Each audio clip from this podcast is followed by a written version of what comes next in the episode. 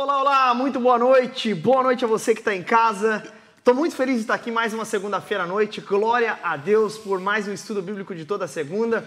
Quero já reforçar você que está aqui no nosso chat para você dizer aí de onde você está nos assistindo, em que cidade e assim por diante. Você pode ver que hoje quem está aqui é Pastor Geise e não Pastor Lipão. Então, um pouquinho mais mirrado, mais feinho, mas estão aí.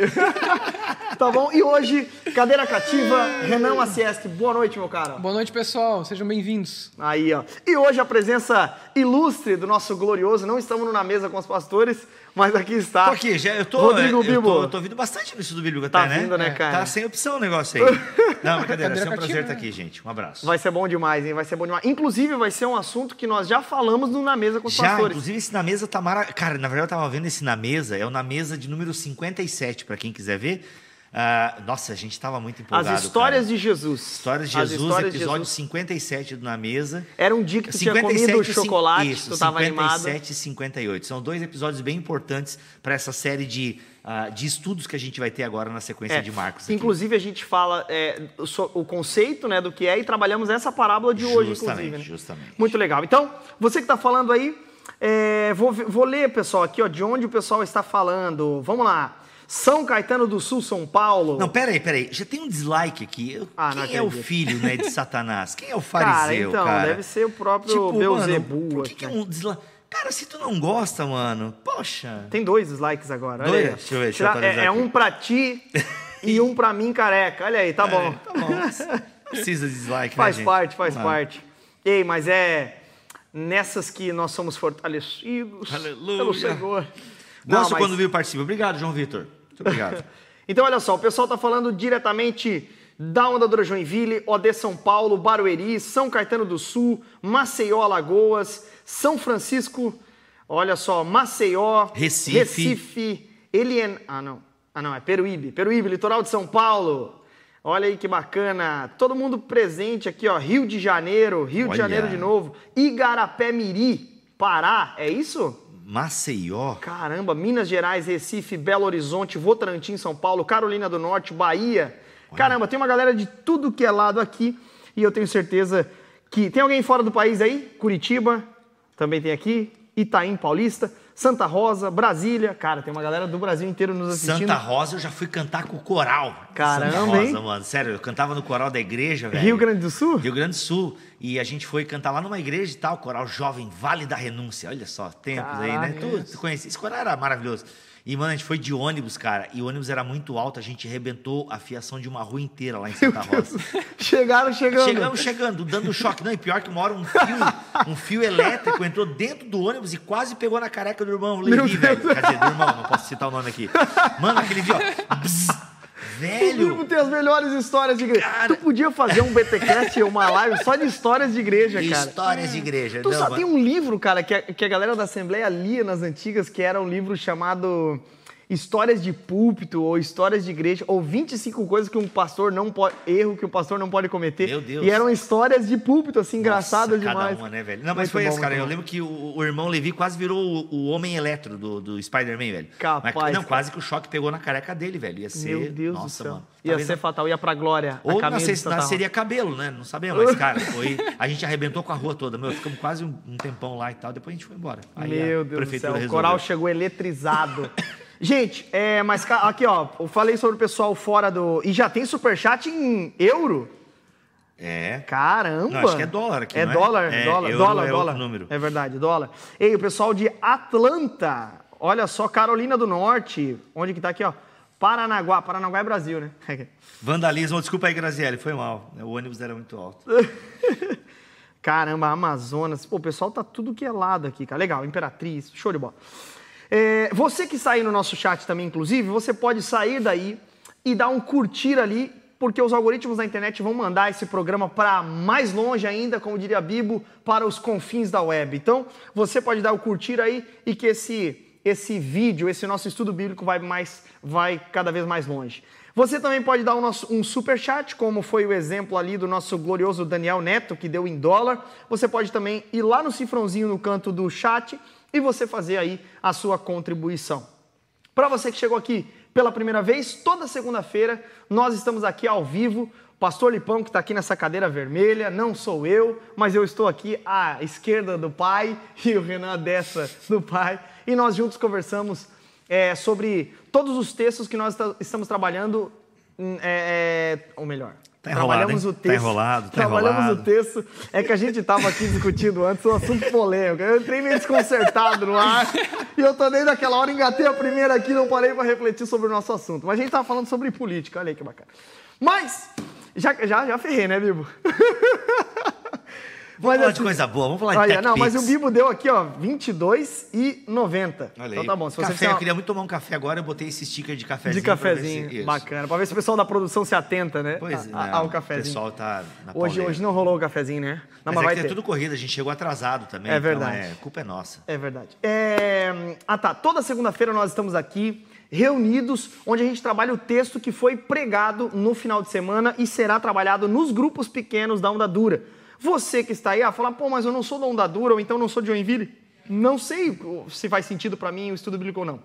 Mas faz, porque aqui a gente estuda e está estudando, por exemplo, o livro de Marcos inteiro. Hoje nós chegamos ao capítulo 4 de Marcos e nós vamos continuar nessa exposição do Evangelho de Marcos e hoje vamos nos deter aí a parábola do semeador. Tenho certeza que você vai ser muito edificado com Renan Macieski e Bibo de Aquino e eu aqui conduzindo esse momento. Então, você que quiser. Ah, vale lembrar que se você tiver perguntas, questionamentos, você pode mandar aqui que no final eu vou ler aqui e vou trazer questionamentos. Se você quiser comentar também alguma coisa sobre o texto, sobre a parábola, você também pode. E eu tenho certeza que você vai, vai participar aqui desse momento, porque a ideia é justamente nós estarmos sentados aqui e você aí desse lado para juntos estudar a palavra de Deus com a gente. Você que está aí, você pode abrir a tua Bíblia em Marcos capítulo 4. Nós, é, eu tô na. Que versão tu está aí, Bíblia? NVT, nova versão transformadora. NVT, eu também tô na NVT, o Renan tá em outra, né? Na é? Almeida 21. Almeida 21, ok? Fechou. Aluno do Jonas Madureira é Almeida 21, né, cara? É verdade, Almeida 21. então, olha só. É, Marcos capítulo 4, nós vamos falar sobre a parábola do semeador, ok? Que também poderia ser outro nome, né, Bibo? Talvez, né? Qual Não é? sei, poderia ser outro nome também, ou outros nomes para a parábola do semeador, né? Os tradutores da Bíblia, eles colocam aqui em negrito o nome do semeador e tal, mas vamos ver o que a Bíblia quer dizer sobre isso. Será que é o semeador? Será que é o solo? Todas essas perguntas e muito mais Boa. nós responderemos agora aqui no Na Mesa, brincadeira, no estudo bíblico de toda segunda-feira. Beleza? É... Bibo, que está com a NVT, NVT, vamos lá. lê o texto aí, lê corrido mesmo até o verso 20. Sério? E depois a gente... Na paulada toda? Na paulada, na paulada toda. Para o pessoal de casa também acompanhar. Tem certeza, mano? Não é melhor a gente fazer até o, o Até, 8? até o 8, verdade. Vai É, até né? o 8 primeiro. Isso, Isso, Boa. calma, te acalma o teu coração, irmão. Vamos lá. Calma, Deus está no controle, independente de quem senta no trono Eita, do glória. Distrito Federal. Vamos lá. Mais uma vez, Jesus começou a ensinar à beira-mar. Em pouco tempo, uma grande multidão se juntou ao seu redor. Então ele entrou num barco e sentou-se enquanto o povo ficou na praia. Ele os ensinou contando várias histórias na forma de parábolas, como esta. Ouçam: um lavrador saiu para semear.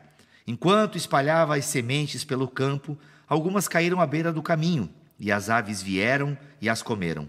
Outras sementes caíram em solo rochoso, e, não havendo muita terra, germinaram rapidamente.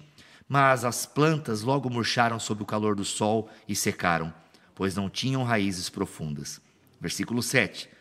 Outras sementes caíram entre os espinhos que cresceram e sufocaram os brotos, sem nada produzirem. Ainda outras caíram em solo fértil e germinaram. Cresceram e produziram uma colheita 30, 60 e até 100 vezes maior que a quantidade semeada. Então ele disse: Quem tem ouvidos para ouvir, ouça com atenção. Muito bem. É, até o verso 8. Não vai então... elogiar minha leitura quase Não, Cid foi- Moreira? Não, foi muito bom. Foi boa, interpretação fantástica. Olha, poxa, me senti quase um Cid Moreira aqui. Cid Moreira. Aliás, fica uma dica aqui, galera. Uma dica de. É, é muito bom ouvir a Bíblia. E talvez o Cid Moreira não seja muito a sua pegada, porque ele lê é, é, é, versões mais antigas da Bíblia. Mas procure aí no Spotify, Deezer, ah, YouTube, a Bíblia falada, a mensagem. Ah, e é, é? lida Legal. pelo Marco Ribeiro, que é o dublador do Tom Hanks, do, né, do. Robert Downey Jr. Marco Ribeiro, que é pastor, inclusive, também dublador. Ah, e, cara, e ele lê a Bíblia, a mensagem, que é uma paráfrase, né? Ela não é uma tradução formal da Bíblia, mas é muito boa. E, cara, e ele lê, assim, dando vida ao texto, dando vozes, é muito bom quando ele vai fazer o fariseu, ele dá uma assim, uma encebada na voz, ele faz uma voz de um velho. E o que você está fazendo aí, Jesus? Sabe? Ah, o cara é muito muito bom, bom. Aí muito quando bom. é mulher, ele dá uma suavizada, quando é Jesus, ele dá uma soberania na voz, assim. Cara, é muito bom. Ele, Bíblia- ele leu só a mensagem, não só a tem uma mensagem, é uma produção da editora Vida, em parceria aí com o estúdio do Marco Ribeiro. Cara, é muito gostoso de ler, sério. E comecem, leia, é, ouçam Atos dos Apóstolos. Cara, ou o Evangelho de Marcos, que é o que nós estamos estudando aqui. Que legal, Sério, que legal. fica a dica aí, é, cara, é Tem no muito YouTube bom. também, então? Tem no YouTube, tem no YouTube. Que Bíblia falada, a mensagem. Muito fica bom. a dica aí. Muito bom. Legal. Gente, é, antes da gente começar o texto de Marcos 4, propriamente dito, é, queria que algum de vocês comentasse aí o contexto, é, por que foi escrito e assim por diante. Vou escolher aqui o Renan. Renan, O Renan é bom, Renan é bom fala, fala aí desse, desse, desse contexto, por que, que Marcos foi escrito, como, onde, quando, qual era o objetivo e onde nós estamos quando chegamos aqui, né? Que teve até esse momento de Jesus estar ensinando agora fora, né, das sinagogas e tudo mais. Sim. É, bom, é, Marcos foi escrito por João Marcos, né? João Marcos, ele não era um dos doze, mas é, nós temos aí possivelmente o apóstolo Pedro por trás Aham. de Marcos, de onde possivelmente Marcos tirou o material para escrita desse evangelho. É, o propósito de Marcos não é fornecer um relato biográfico a respeito de Jesus, muito menos cronológico.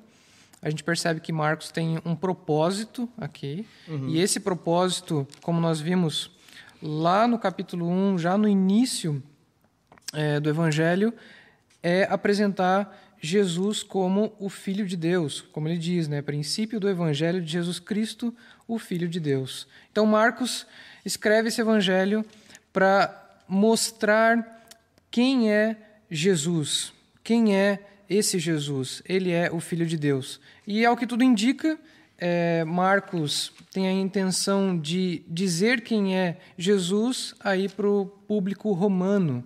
né? A gente percebe isso por, é, de várias maneiras ao longo do texto, por várias evidências. Uma que eu acho muito bonita é ao final do Evangelho, quando é, um romano, um centurião romano, confessa é, diante da cruz, né, verdadeiramente este era o, Filho, de Deus.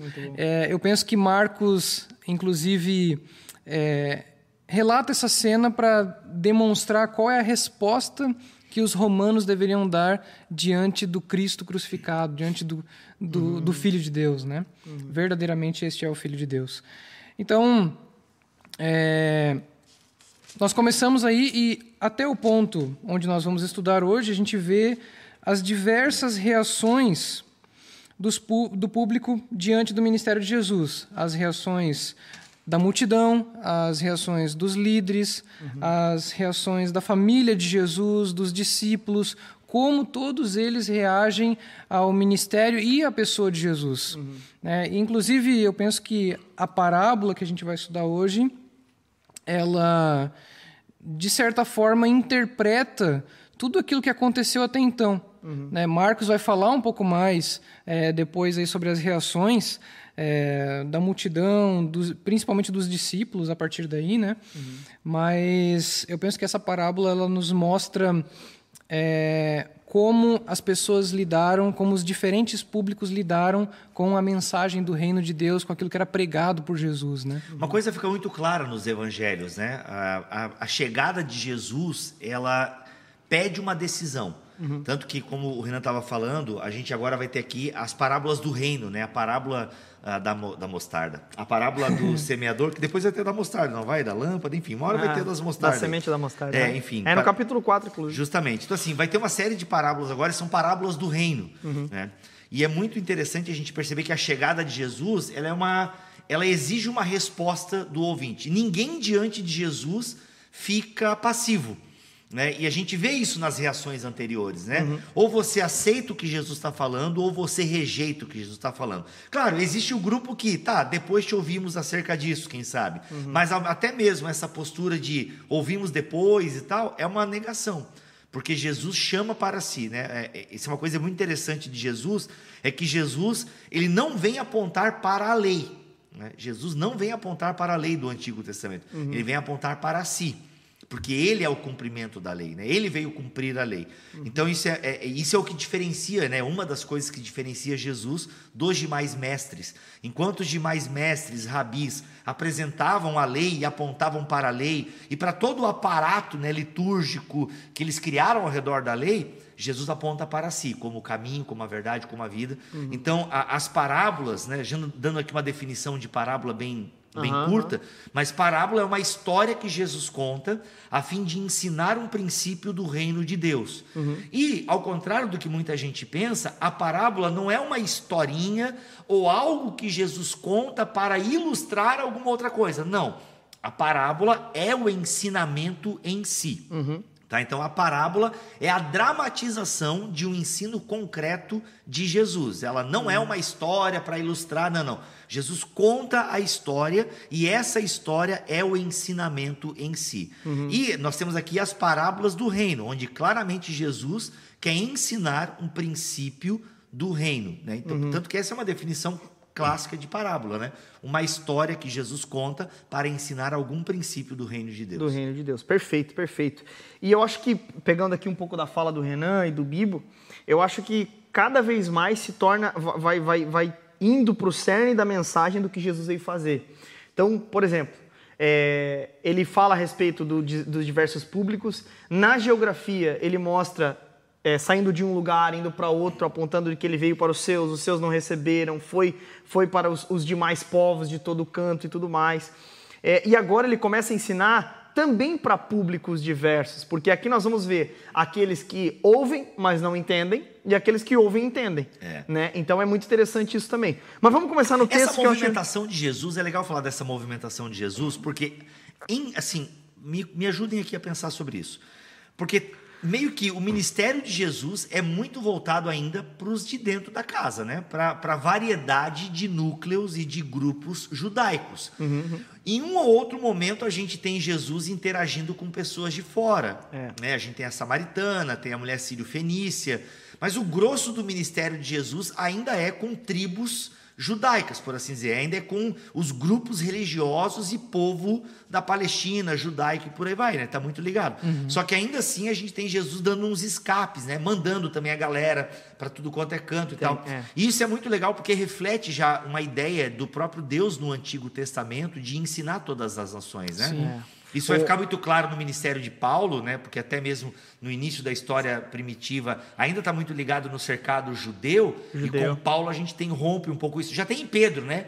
Quando Pedro tem a visão, mata e come, vai até a casa de Cornélio Atos, e tal. Né? Atos Mas isso é muito legal, por quê? Por que eu estou dando toda essa volta aqui para dizer desse movimento de Jesus em direção àqueles que às vezes são até meio excluídos da religião oficial, né? É. O próprio fato de Jesus ter vindo da Galileia, da região da Galileia, né? ele vai buscar isso, os Isso é muito interessante. Cara. É muito legal porque ele já vai numa região que não é tão benquista e por aí vai. É. Mas tem um texto na Bíblia que... A Galileia dos gentios, né? Justamente. E até, por exemplo, cara, um relato que eu achei fantástico sobre a geografia, especificamente falando, foi o, o, o, o capítulo 3, verso 7 em diante, que é onde é, ele rompe com a sinagoga judaica e parte a ensinar para outras terras. Por uhum. exemplo, é, o relato, por exemplo, no, no, capítulo 3, verso 7, poderia passar assim: ó, Jesus saiu para o mar com seus discípulos e uma grande multidão seguiu. Vinham de todas as partes da Galileia. Poderia parar em uma grande multidão seguiu, mas Marcos faz questão de dizer de onde vinham. Ele fala da Galileia, da Judéia, de Jerusalém, da Idumeia, do leste do Rio Jordão e até de lugares distantes como Tiro e Sidom. Justamente. Então ele fala sobre terras, embora é, esses territórios eram ocupados por judeus em sua grande maioria, ainda assim o que se vê é que o núcleo da religião oficial não era nesses Sim, lugares. Eram meio que judeus de segunda classe, Exatamente. Né? Tanto que Natanael questiona, pode vir alguma coisa boa de Nazaré? Né, de Nazaré? É Por quê? Porque lá são, são judeus de segunda classe. Segunda Mas classe, qual é o ponto que eu queria abordar aqui com uma curiosidade? É, tem um texto da Bíblia extremamente complicado que é Ezequiel capítulo 1.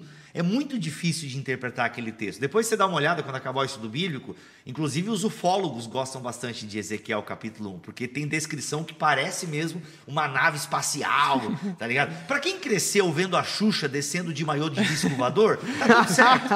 Entendeu? Tá tudo certo. Agora, quem não cresceu vendo a Xuxa descendo no disco voador, pô, agora fui nostálgico, era legal. É, é, tipo assim, mas parece mesmo o Bibo gosta da Xuxa. Eu gosto, eu até no, no livro, no livro, dele. E o Bial, inclusive, o fez Bial, uma festa. O Bial leu, né? Bial Mostrou leu um esse- vídeo da. O Bial leu meu livro, enfim.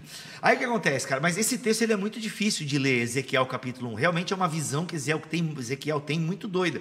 Mas Uhum. tem alguns teóricos que eles apontam uma característica de Ezequiel, e isso vai estar também em todo o livro de Ezequiel, que é a ideia de que a glória de Deus ela se move. né? A glória de Deus não está restrita ao templo, ela se move, isso é muito legal. E isso fica muito claro quando o véu do templo se rasga né? no- na ressurreição, de- na morte de Jesus. E isso é muito legal porque, por mais que a gente possa fazer a leitura de que o véu do templo se rasga, e aí a gente faz a leitura influenciado por Hebreus, então a gente pode adentrar no Santo dos Santos e tal. Mas uma outra leitura possível, além dessa de Hebreus, não é só que eu agora posso entrar no Santo dos Santos, mas que Deus saiu. Saiu. né? Saiu, então isso perfeito. é muito legal, né? E Deus foi a todos, sai né? e sai e vai Até a todos. o, né? o livro Fat- Fator Melquisedeque, quando eu preguei esse texto semana passada, eu falei sobre isso. É, comentando esse texto, o autor, Rich- é, Richardson, Don Richardson, o, o autor, ele vai falar sobre um Messias para todos os povos. Uhum. Jesus, com esse movimento de sair da sinagoga, ele está falando: olha, existe um Messias para a gente de todo canto. E depois vai ficando mais claro conforme é, vai progredindo a Sim. revelação do e nesse ministério livro, de Cristo. E nesse né, livro ele vai mostrar que todas as culturas, de alguma forma, têm uma porta de entrada, né? São preparadas, por Não, assim é dizer, de alguma forma. Fica uma dica de leitura aqui, o Fator Melquisedeque é muito bom. Sensacional. E se você quiser uma meio que uma atualização, uma, uma pegada um pouco mais é, é, é, abrangente, os outros da Bíblia, do meu amigo André Muito Daniel legal, Heinck, verdade. onde ele analisa os povos de entorno. E, cara, se você lê esse livro, aquele professor ateu na sua escola, na sua faculdade, não vai mais te botar no bolso. Porque ele explica, porque como tem tanto. E é fácil a leitura, não é Fácil, difícil. não, Ah. não é acadêmico. Mas enfim, gente, um dia a gente fala sobre o Messiado É. de Jesus aqui. e- Mas fato é que é, Jesus, então, ele é apresentado como filho de Deus, certo? Então, ele veio para apresentar as boas novas, né, é, do reino de Deus, de Jesus Cristo, filho de Deus. E como Deus, né? e- Não podemos exatamente. dizer que ele, ele também se apresenta como Deus, porque só Deus pode perdoar pecados. Perfeito, Em Marcos capítulo perfeito. 2, isso fica bem claro. E eu ia falar de a- a- o estilo literário de Marcos, ele vai nos mostrando isso. Ele vai nos mostrando que ele é, uma- é um evangelho corrido, de relatos rápidos, mas que por trás desses relatos tem muita coisa profunda, que é o caso desse de hoje, por exemplo. Sim. É uma parábola que nos traz verdades profundas a respeito da recepção da mensagem. É- Esse é um, é um ponto importante. No eu acho que verso aqui a 1, gente pode ler o 10, né? Porque tu falou da recepção da mensagem, e Uhum. o 10 tem um mistério aqui. Porque se- daí eu acho que a gente pode agora até continuar a leitura até o final, porque a gente já leu a passagem. Não, mas peraí, peraí. Ah. Eu, quero, eu quero começar no 1 aqui, porque já que a gente está falando pera, desse pera, aspecto pera, da, da geografia, eu acho interessante trazer esses, esses pontos a mais aqui. tá- Por exemplo, Ele tá muito geográfico Não, não, cara. verso 1. Mais uma vez, Jesus começou a ensinar à beira-mar. Em pouco tempo, uma grande multidão se juntou ao redor. Então, ele entrou no barco e sentou-se enquanto o povo estava na praia. Então, vamos lá. Jesus, ele ensinava no templo, ele fez esse movimento de sair. No final do capítulo 3, ele já está ensinando em casas e fora. Ele já está ensinando no mar e também dentro de casa, que é aquela situação onde a mãe de Jesus chama, fala que ele está tá meio doido e tudo mais. Os, eles, os fariseus, até que é o texto da blasfêmia contra o Espírito. Vocês falaram sobre isso semana Muito, passada a aqui? gente falou bastante. Sim, bastante. da blasfêmia contra o espírito e tal, enfim, que é nesse texto, se ele estava fazendo com o poder de- do espírito ou de Beuzebu, e Jesus fala que blasfêmia contra o espírito, enfim, volte um estudo bíblico que você vai saber Temos sobre um esse na tema. mesa também sobre o Espírito Santo Verdade. e a gente fala sobre, sobre blasfêmia. Isso. Verdade. E entramos aqui que mais uma vez Jesus começou a ensinar a beira-mar. Jesus gostava desse lugar do mar, mas tem um, um aspecto interessante aqui que o Craig Kinner traz no, no, no comentário histórico-cultural, que é muito interessante. E o Hendrickson também comenta sobre essa, é- essa intenção de Jesus de sempre pegar um barquinho. Tem lugares na, na- da Galileia daqueles dias onde de fato tinham-se montanhas, onde ficavam mais ou menos 7 mil pessoas ouvindo o orador falando tranquilamente e a voz desse orador ia. Então tu percebe que olha a soberania de Deus a- a- até mesmo escolher aquela terra. Eu estou muito ne- nessa porque eu estou lendo o livro Terra de Deus e estudando geografia bíblica, então é muito interessante, porque por trás do evangelho de Marcos, dos evangelhos sinóticos no geral, existe uma geografia que fala a respeito dos propósitos salvadores de Deus de uma forma muito interessante. Então Jesus ele prega e quando ele vai para o barquinho sempre, ele está esperando com que o vento do mar sopre a voz dele para mais longe e essa grande multidão Exato. consiga ouvir. Porque olha que interessante, quando ele pede o barquinho em Marcos capítulo 3, e é isso que o Hendrickson comenta, ele falou para não ser esmagado, mas tinha uma intenção por trás disso. Ele queria pregar para aquelas multidões que acabara de ser curada. Então, por exemplo, Jesus, ele é bem verdade que ele curava, operava sinais e maravilhas, mas ele queria ensinar algo mais profundo para aquela multidão. Ele queria pregar para aquela multidão. E isso mostra o porquê Jesus veio. Todos os sinais e maravilhas que ele opera, histórias que ele fala, tratam a respeito dele ser o filho de Deus que inaugura esse reino de Deus de forma mais ampla e perfeita. Então, quando nós entramos aqui em Jesus ensinando dessa forma de novo, e através de parábola, isso fica muito evidente e muito, e muito claro. Então, em Marcos 1,38 ele fala, né? É, Jesus lhes respondeu: Vamos a outros lugares, aos povos vizinhos, para que também eu pregue ali, pois foi para isso que eu vim. Ó, né? cara, Jesus veio para pregar. Perfeito, perfeito. Se por um lado, ou melhor, se do mesmo lado Jesus é anunciado como filho de Deus, Marcos coloca ele dessa forma, o, se fala dele e ele fala que ele veio para todos os povos, peraí, existe um Messias então para todos os povos. Isso é, isso é maravilhoso. Né? Mas vamos lá. Na continuação do texto ele fala sobre parábolas. Nós já definimos um pouco sobre o que é parábola. Basicamente são histórias que Jesus conta para ensinar princípios do reino de Deus. Essa é a definição básica. né? Básica. E Fechou. histórias que é, estava ligado ao cotidiano do povo. Então, a maioria das parábolas, algumas nos escapam o significado, Uhum. mas para o povo, para o seu, para o seu auditório ah, principal, por assim dizer, o Uhum. seu primeiro auditório, eram, pará eram histórias que eles entendiam o contexto, eles entendiam até a aplicação. Algumas parábolas para nós são de difíceis, Uhum. é, são de difícil compreensão porque nos foge o contexto histórico daquela parábola. Uhum. Mas para o ouvinte original era tranquilo de entender. Aliás, certo. para quem era discípulo de Jesus, né? Porque depois do texto que a gente vai ler aqui, Uhum. fica claro que nem toda a parábola era entendida pelas pessoas. Era né? entendido. Mas olha que interessante, o, o, o Kostenberger, lá no, no livro é, Convite à Interpretação Convite à Bíblica, Interpretação. ele nos mostra alguns, algumas características de uma parábola, e eu acho interessante citar três.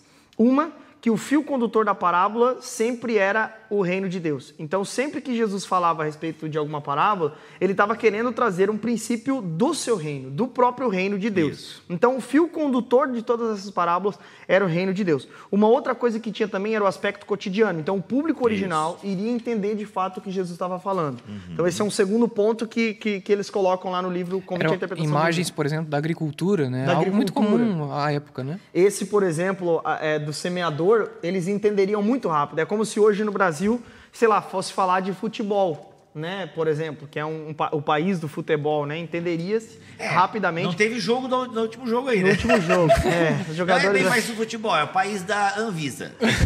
Não, e fala de Deus e também e sua salvação. Tem uma escatologia focada no caráter divino. Então, por exemplo, toda vez que ele apresenta Jesus como rei, como pai, como servo, como semeador, como juiz, ele está apresentando esse caráter de Deus, que é um Deus que, embora o povo fale, embora o filho saia e aproveite o que quer, embora, né, enfim, é, existem diversos tipos de solo, ainda assim o semeador lança semente. Então, é, que, que apresenta, no fim das contas, salvação, Deus em sua graça, o seu amor e tudo mais. Então, esses são três fios condutores que basicamente são características bem visíveis e claras em todas as parábolas, você pode perceber. Bom, mas essa parábola em específico, ela apresenta alguns personagens é, que não vamos colocar aqui como um personagem principal. Jesus depois ele explica algumas coisas, mas vamos lá. Fato é que Muitas pessoas ouviram aquela parábola e não entenderam. Primeiro ponto. Por que, que algumas pessoas não entendem as parábolas? Por que, que algumas pessoas não compreendem o que Jesus está dizendo? E aí? O que eu acho interessante das parábolas é, até o, Bibo mencionou um pouco sobre isso, né? É que a parábola em si, ela exige uma reflexão em cima dela, ela exige um trabalho árduo em cima dela. Jesus deseja que o público reflita sobre aquilo que está tá sendo dito, que rumine aquilo que está sendo dito a fim de entender. E um outro aspecto também é a questão da percepção espiritual. Sem percepção espiritual, você não pode entender o ensino do reino na parábola. Né? A- a- a- o ensino do- sobre o reino ele, ele fica obscuro por trás da parábola. Né? A parábola acaba se tornando uma máscara que esconde esse ensino. Então, somente aqueles que são espirituais conseguem discernir a- o ensino espiritual por trás da parábola. Né? Então, é, perfeito. Aqueles que são espirituais, muito Isso. Bom. Acho que até é bom a gente ler o texto, né, ali, então, porque o que o Renan explicou, o Renan, na verdade, está explicando a partir do versículo 10 aqui, né? 10, né? Mais tarde, quando Jesus estava sozinho com os doze e outros que estavam reunidos ao seu redor, perguntaram-lhe qual era o significado das parábolas. Ou seja, Jesus acabou de contar a parábola do semeador, uhum. né, o cara que sai a semear, a gente já explica aqui algumas questões da agricultura e tal.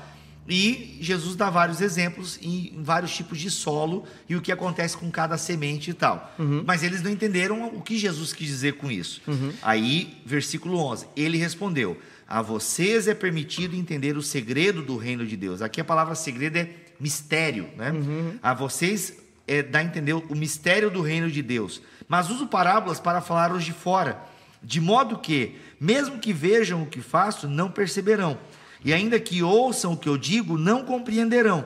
Uhum. Do contrário, poderiam voltar-se para mim e ser perdoados. Cara, dá a entender que parece que Jesus não quer que a galera entenda. Que a galera se. Pois é. Dá a entender. Porque é um texto de Isaías aqui, né? Tem até é. um, meio que uma brincadeira que o autor faz, porque Isaías também falou, profetizou e o povo não ouviu.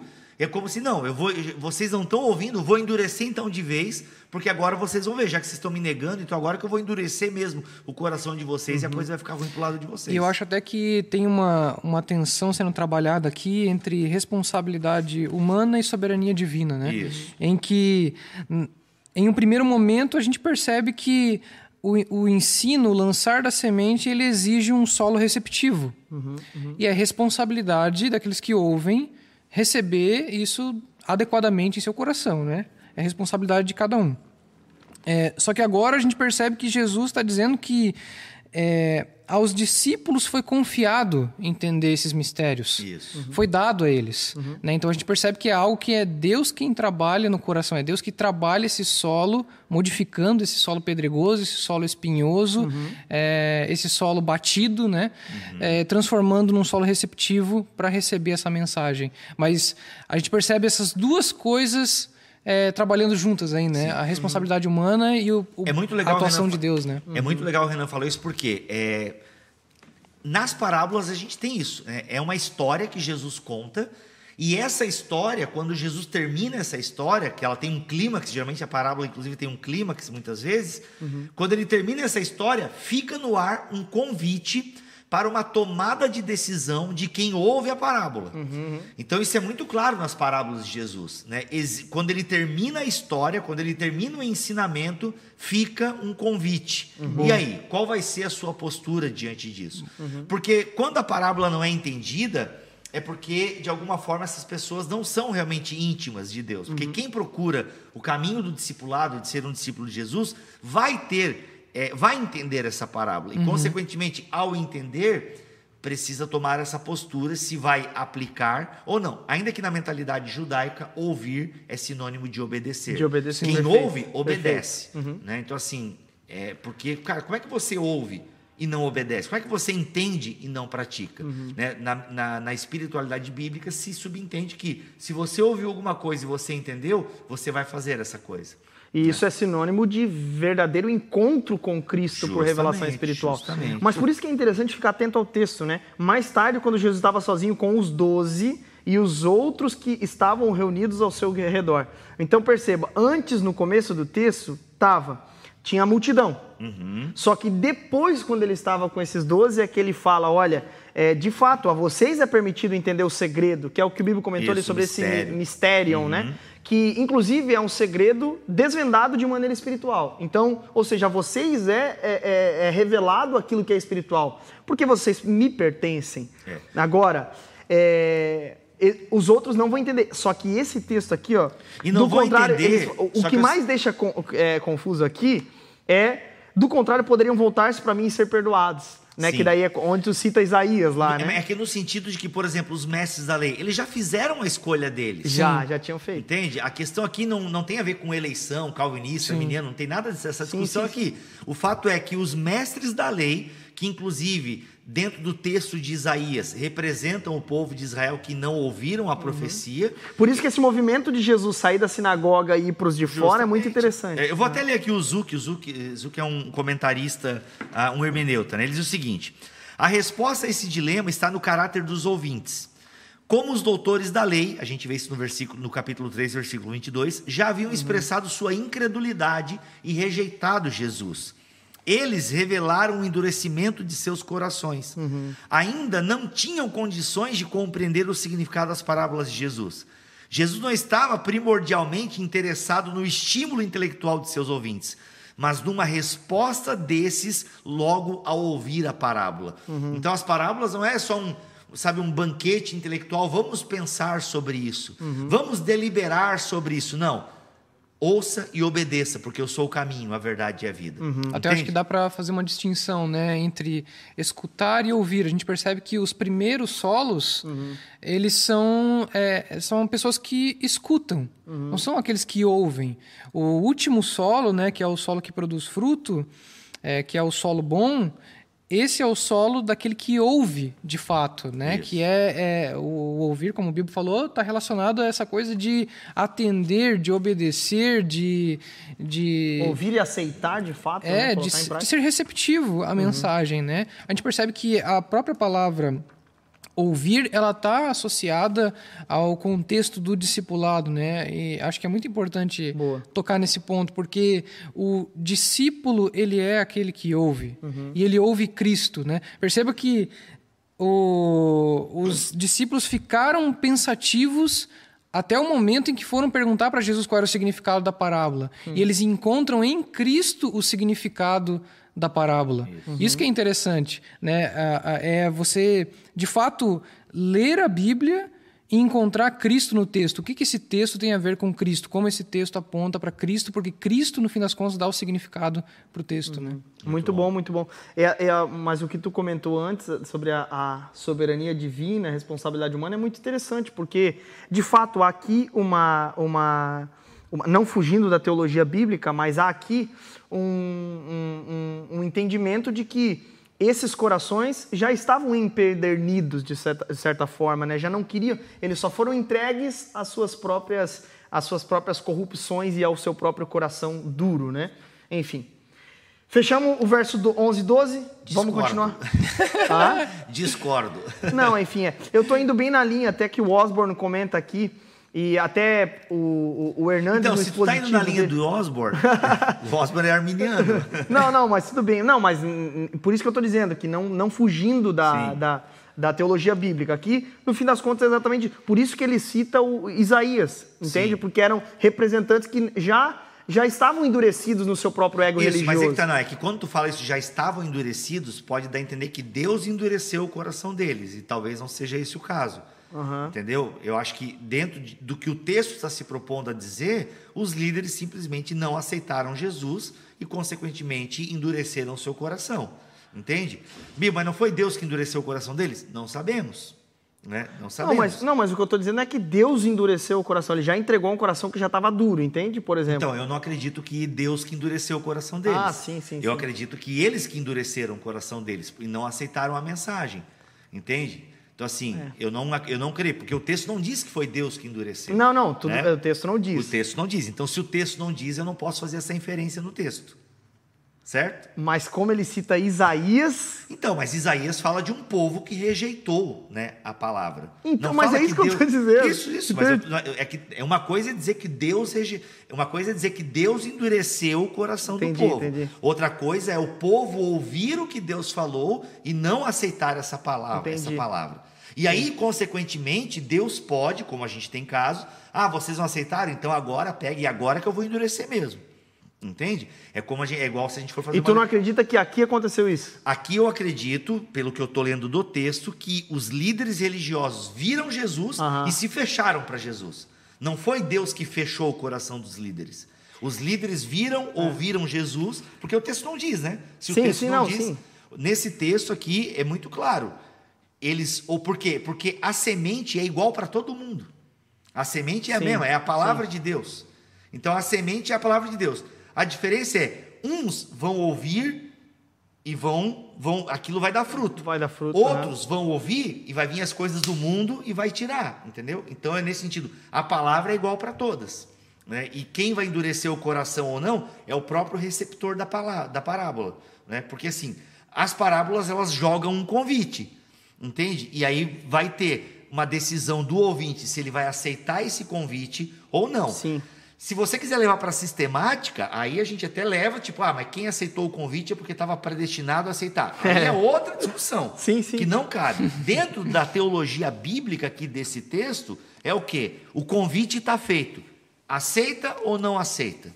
O convite está, a, a parábola está aqui, o desafio está aqui. Se queres, queres, disse. Né? Se não queres. É, entendeu? Não, boa, boa, boa. Entendi. É nesse sentido, entendeu? Então, assim, eu não posso afirmar que Deus já endureceu, eu acredito, né? Que Deus já colocou e já fez aquele solo, aquele coração ruim para não receber mesmo a palavra. Uhum. Eu acho isso complicado, essa afirmação, né? Porque o texto, enfim, não diz isso, né? É, Uhum. isso, isso é importante para a gente não ficar tentando achar doutrina no texto onde não Exato. tem, Não né? tem, é. Porque às vezes a gente já vem com lentes prontas, Sim. né? Uma cabeça sistemática Isso. e tenta achar eleição onde não tem, tenta achar chamada eficaz onde não tem, tenta Justamente. chamar, enfim, Justamente. diversas coisas onde não tem, né? Sim, isso. sim, boa. Vamos ler o texto? Acho que daí aqui é a explicação, né? Ou É. tem alguma outra observação? Não, não, não, eu acho que é isso aí. Aí, por exemplo, agora nós temos então aqui o lavrador e nós temos os solos, certo? E aí? É... Ouçam, um lavrador saiu para semear enquanto espalhava sementes, algumas caíram à beira do caminho, as aves vieram e a comeram. E aí Jesus vai dizer que essas, ó, se você dessa palavra, o lavrador lança sementes, as sementes que caíram à beira do caminho representam os que ouvem a mensagem, mas Satanás logo vem e a toma Tá deles. lendo o versículo 15 agora, né? Isso, isso. Já foi, foi, foi na, na, na, no- na- Isso. parábola e na explicação dela. Vamos, eu, tô caminhando assim. Que, aliás, uma curiosidade, né? Se não me falha a memória, essa é a única parábola que Jesus explica, né? Porque as demais ele solta e pelo Só menos solta. não chegou até nós a explicar se Jesus É. deu. Porque essa aqui Jesus dá o. Ele dá o pacote completo. E é por isso até que alguns comentaristas vão dizer que essa aqui meio que é a parábola que nos ajuda a entender as outras parábolas. É a né? parábola Porque- das parábolas. Porque tem a parábola em si, ela pode ter muita alegoria, né? Então a Uhum. gente ia comentar um pouco sobre isso. Eu Tem. acho que ali no versículo 10, cara, é, porque aqui ele diz assim, né? Quando ficou só os que estavam ao seu redor, ah, ao seu redor, e os doze perguntaram-lhe acerca das parábolas. Uhum. Então, eu acho que aqui já é uma explicação de várias parábolas, Isso. né? Não é só, somente dessa parábola. No né? sentido de que uma coisa que ele fala aponta para outra, Exato. né? Então existe uma alegoria. E muitas vezes a gente não consegue às vezes, sacar. Vamos pegar, por exemplo, a parábola dos dois filhos perdidos, né? Que é erroneamente chamada de parábola do filho pródigo. Então assim, tipo, pô, ali, beleza, o pai é Deus, né? mas ah, os filho, o filho mais velho é o fariseu e o filho mais novo são os gentios. A gente deduz isso, né? E é uma interpretação clara. Só que ao longo da história, cara, teve muita Sim. interpretação, por quê? Porque como é uma alegoria em alguns aspectos, metáforas, elas dão uma certa liberdade. É por isso que a gente tem que tomar muito cuidado com a interpretação de parábolas. Às vezes evitar fazer doutrina em cima de parábolas por conta justamente dessa, eh, eh, dessa dificuldade em, em, às vezes, a gente identificar os elementos dentro da parábola. Né? Na parábola do semeador está muito claro, porque o próprio Cristo está dizendo que é cada elemento. É. Mas em outras parábolas talvez não fique tão claro um outro elemento, então a gente precisa ser cauteloso na interpretação das parábolas. né? Mas o princípio Jesus coloca, o princípio de interpretação é essa parábola do semeador. Pois é, e aí? Nesse sentido, os que caem à beira do caminho. É, ou melhor, as sementes que caem à beira do caminho, vêm as- os pássaros e comem. Quem eram os pássaros? Quem são esses, então, que Ó, são... essa é o tipo de pergunta difícil, né? tipo, quem que são os pássaros? Não, pois é, mas tem que caminhar. Então, um traz um ponto, outro traz outro ponto. Tá, tá é lendo o versículo 15, né? As É, sementes é que assim, ó, caíram... eu tô lendo o, a, a, parábola e a Isso. explicação de Jesus. Eu vou Que é sempre versículo- caminhar nesses, nesses, nessas duas estruturas As aí. sementes que caíram à beira do caminho representam os que ouvem a mensagem, mas Satanás logo vem e toma deles. Isso. Essa a gente não explicou ainda, certo? É, não, não, não, Não. falaram tu tá ainda. lendo Marcos, né? Ou tu tá lendo outro texto? Não, não, tô lendo Marcos. Ah, tá. As sementes que caíram à beira do caminho representam os que ouvem a mensagem, mas Satanás logo vem e a toma deles. Olha aí, perigo isso, hein? Olha Satanás aí. E aí? Como é que Satanás vem e rouba a mensagem de alguém? E aí? Caraca. Quem, que, que solo é esse? Quero ver vocês caminhar na teologia bíblica agora, seus jaguara. Eu acho que voltando ali, né, na situação. Sei, em sei. que os em que os líderes religiosos é, blasfemam, eu acho que isso é o solo batido, né? A, a estrada, é a semente que caiu à beira da estrada.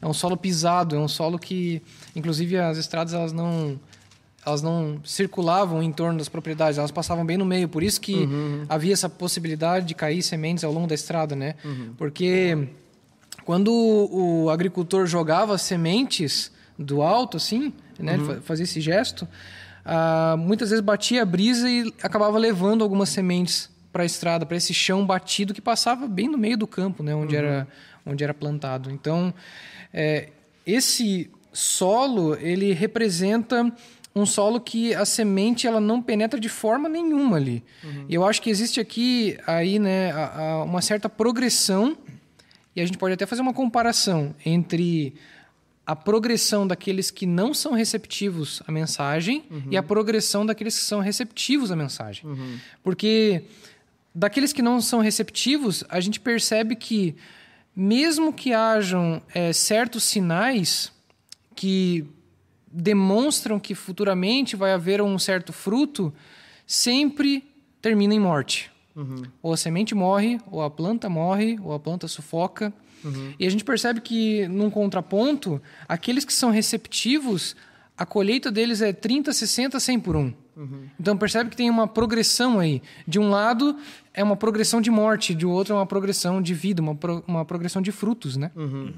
É, tem o elemento do peludo aqui que a gente não pode descartar, né? É. Que é o mochila de criança aqui. É, eu chamo Satanás de peludo, não quer dizer que Tony Ramos seja encarnação de Satanás, ok? Mas, cara, eu estava estudando angelologia e tem uma palavra para demônio no Antigo Testamento chamada Seirim e ela significa peludo, né? Ser peludo. Não está tão errado, não então. Não está tão errado assim fazer a piada de Satanás de peludo.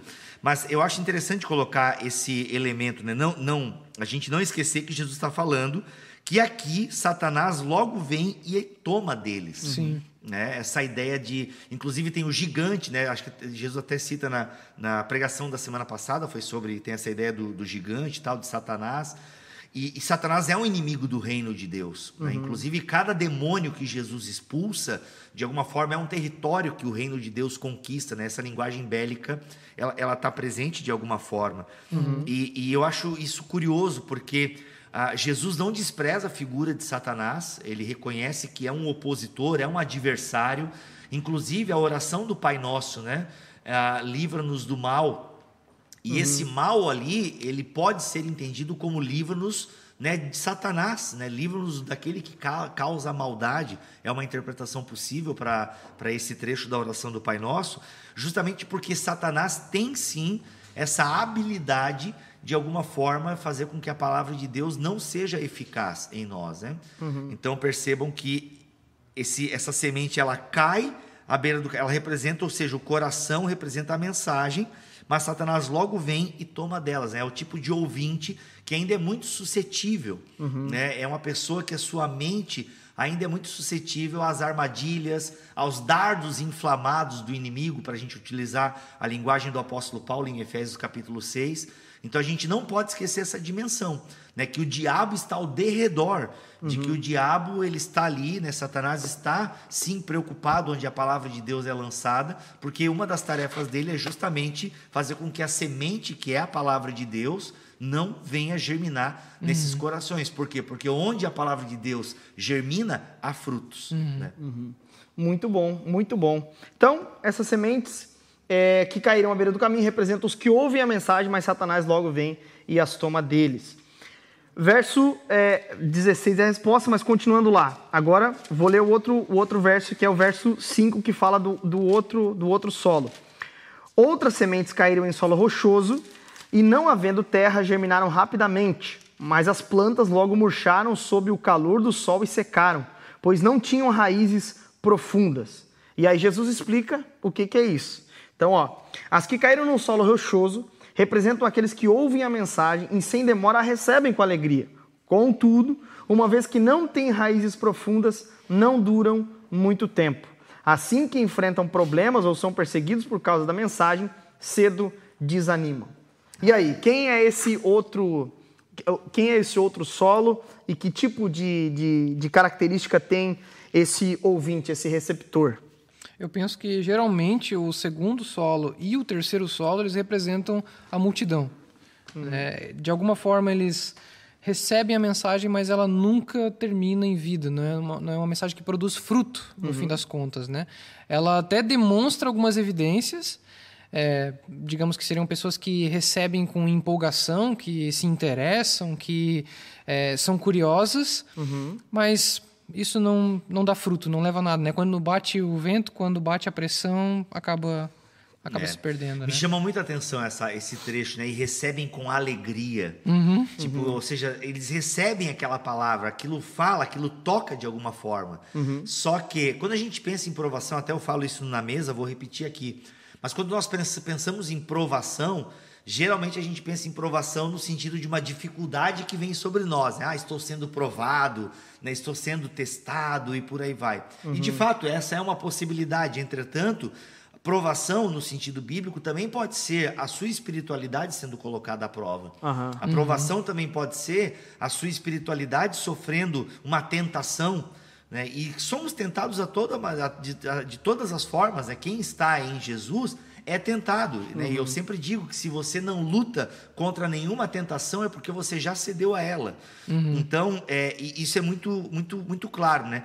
No... E aqui, na verdade, eu acho que antes também, eu acho legal essa, essa dinâmica que o Renan está fazendo, né? De esse solo representa esse grupo e tal, porque de fato o texto faz esse movimento, né? Uhum. É, os solos representam os grupos que estão ouvindo Jesus. Até, tipo assim, né? Só para ficar claro, né? Pode ser que a multidão também seja o solo batido, né? O primeiro Isso. solo. Mas eu acho que geralmente na intenção de Marcos aqui. Isso, eu né? acho que Marcos quer fazer essa identificação. É. Eu acho que é, é, a primeira leitura possível que a gente tem que fazer. Essa é, é essa dinâmica que você está fazendo. De, se você não entendeu ainda que o, o Renan, não, eu ia falar de Ramon. Né?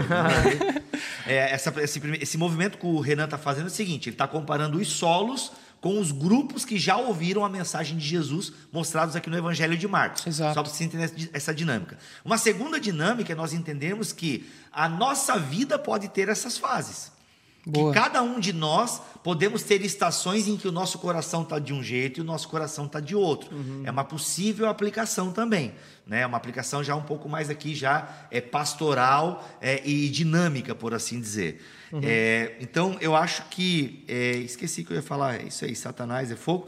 Mas, não, essa questão da alegria, né? De você não criar raiz profunda. Uhum. Então, é, as pessoas, eu estava falando de provação, né? Então, provação é isso também. É quando, de repente, a sua espiritualidade é colocada à prova e você cede isso. Então, é isso. Significa que o seu solo, ele ainda não está preparado para criar raízes.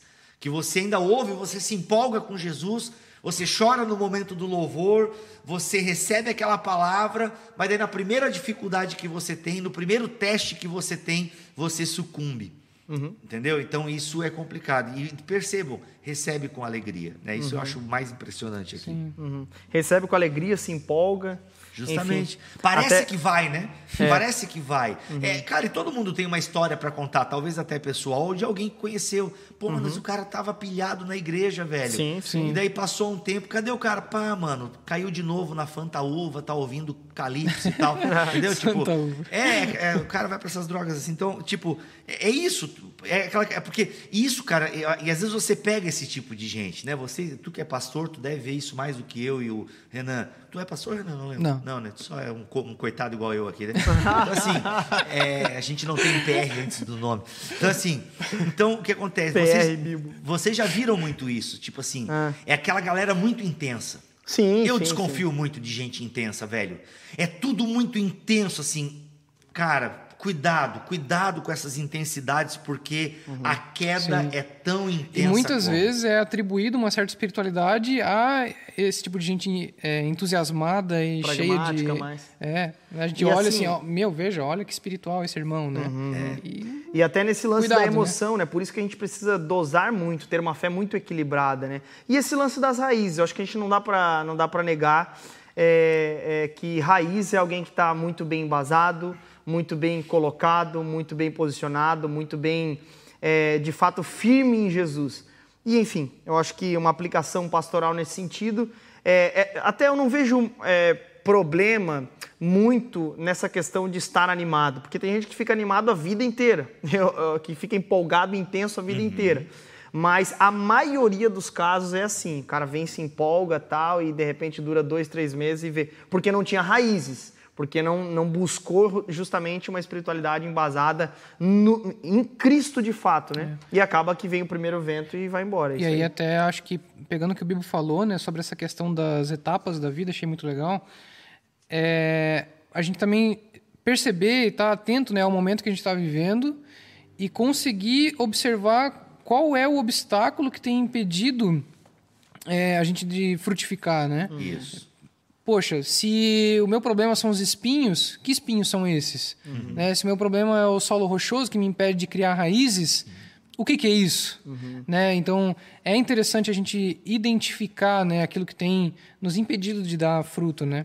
para que o nosso coração seja um solo receptivo e de fato dê frutos. Né? Uhum. Vamos para o próximo solo, que é justamente o solo que o Renan estava comentando. Outras sementes caíram entre espinhos que cresceram e sufocaram os brotos sem nada produzirem. Aí Jesus vai dizer: As que caíram entre espinhos, no verso 18, representam outros que ouvem a mensagem, mas logo ela é sufocada pelas preocupações dessa vida, pela sedução da riqueza e pelo desejo por outras coisas, não produzindo fruto. Hum. Então, esse terceiro solo é um solo que recebe a mensagem, mas o seu coração ainda é muito seduzido pelas coisas deste mundo, desse, das fases da vida, as preocupações, as ansiedades e assim por diante. Eu penso até que é uma questão de atenção, assim, é a pessoa que deixa de dar atenção à palavra de Deus para dar atenção às coisas da vida, porque uhum. é, essa coisa da, das ervas daninhas, né, da, dos espinhos, é, eram plantas que cresciam de maneira rasteira e elas puxavam todo o nutriente do solo deixavam o solo seco e é dessa forma que elas sufocavam as plantas. Uhum. Então a gente vê que a, as plantas acabam morrendo porque faltam nutrientes. Uhum. Então eu penso que de alguma forma a pessoa que deixa de se expor à palavra de Deus, seja na pregação, seja lendo a Bíblia, enfim, se expondo à palavra de Deus, ela acaba perdendo esses nutrientes e acaba sendo levada pelas seduções da vida, né? Pelos, acaba sendo espetada. Uhum. E, a, e, quando você se preocupa com esse tipo de coisa, você realmente não está preocupado em dar fruto, né? Ah, por exemplo, eu já ouvi pessoas falando que não, eu quero ser rico para poder ajudar na obra. Né? Não, eu quero ser rico para poder. E no fundo fica rico e não ajuda na obra porque acaba é, é, usando o dinheiro para os seus próprios deleites, porque o dinheiro de fato ele é sedutor uhum. e o dinheiro é, ele pode ser um problema. Né? Não é todo mundo que está preparado para ter dinheiro, a verdade é essa. Ah, inclusive até segundo o Evangelho de Lucas, né, comenta, é, alguns comentando o Evangelho de Lucas falam sobre que acaba ficando infrutífera, né? ou seja, não vai dar fruto. Uhum. E por que não dá fruto? Porque está preocupado com outras coisas, né? O foco da vida. Né? A gente até recebeu já essa pergunta na mesa. Ah, mas é pecado querer ser rico? Depende, né? A Bíblia orienta a não ter esse tipo de desejo, né? A Bíblia, inclusive, não. Eu falo isso no meu livro, Deus que destrói sonhos, que a palavra ambição na Bíblia não é vista com bons olhos. A uhum. palavra ambição ela não é a piedade com contentamento é grande fonte de lucro, né? Justamente, uhum. justamente. Então a palavra ambição, o Tiago vai falar sobre ela, ela não é vista com bons olhos. Tanto que algumas traduções colocam ambição egoísta, mas esse egoísta não está no original. É porque os tradutores foram obrigados a colocar esse adjetivo para a galera entender que a ambição, na sua raiz, ela é uma coisa complicada. Uhum. Porque vai fazer a gente militar e lutar pelas coisas desse mundo.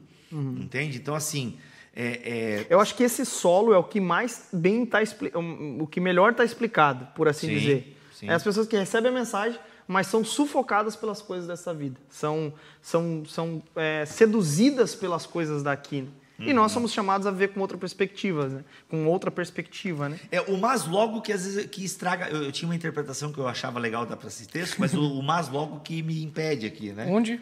O versículo é, 19, Marcos, é Marcos 4, ah, tá. 19. Uhum. Mas ó, o 18, né? As que caíram entre espinhos representam outros que ouvem a mensagem, mas logo ela é sufocada pelas preocupações.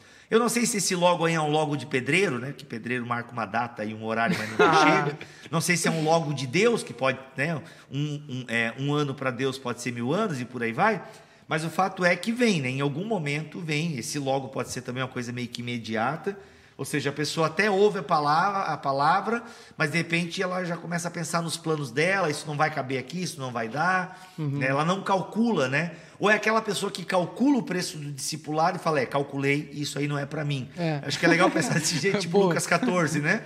Lucas 14 ele é um incentivo a você calcular o preço do discipulado. Até porque a figura do- dos espinhos nos faz perceber que, né, pô, espinho é o que machuca.